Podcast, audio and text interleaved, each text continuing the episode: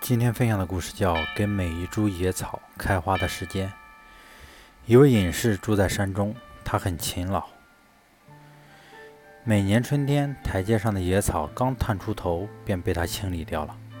一天，隐士决定出远门，叫了一位朋友帮他看守庭院。与他相反，这位朋友很懒，从不修剪台阶上的野草，任其自由疯长。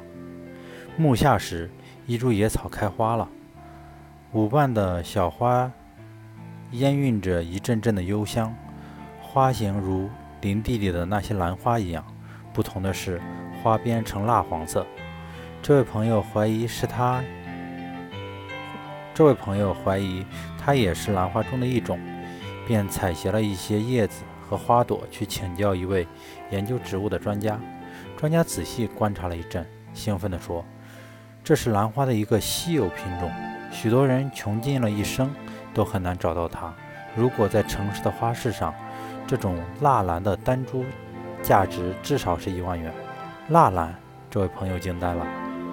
而当那位隐士知道这个结果时，惊呆的人又多了一个。他无不感慨地说：“其实那株蜡兰每年春天都会破土而出，只不过它刚发芽就被我拔掉了。要是我能耐心地等待它开花。”那么几年前就能发现它的价值了。